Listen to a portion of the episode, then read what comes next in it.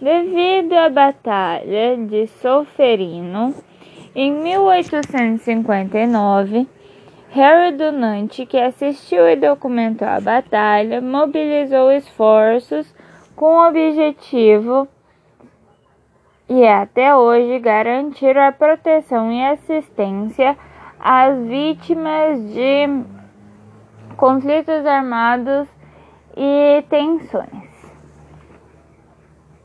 E assim foi criada a, a Cruz Vermelha.